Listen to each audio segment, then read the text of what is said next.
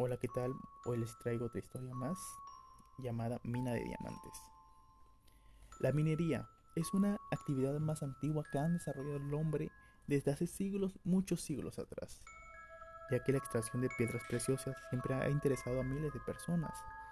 Hoy les voy a contar la historia de terror que ha sucedido a un pequeño de pueblo hace no muchos años atrás.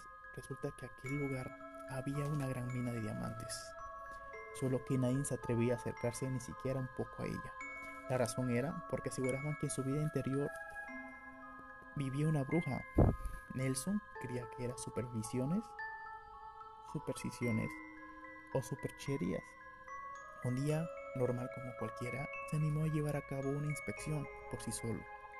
El fin era demostrarle a las personas y a los demás que estaban completamente equivocados.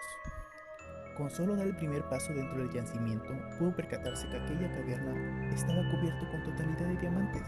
Incluso algunos yacían en el piso esperando literalmente que alguien pasara y los recogiese. Precisamente eso fue lo que hizo. Se detuvo a recolectar cuantas piedras pudo. En un momento escuchó una serie de tétricas carcajadas. Ja, ja, ja, ja, ja. Sin saber bien lo que hizo. Aquella risa lo obligó a adentrarse más y más y más a la mina. Al ver que tardaba más de lo percatado, sus amigos comenzaron a llamarlo a gritos. Aunque sin obtener ninguna respuesta, él no daba señales de vida.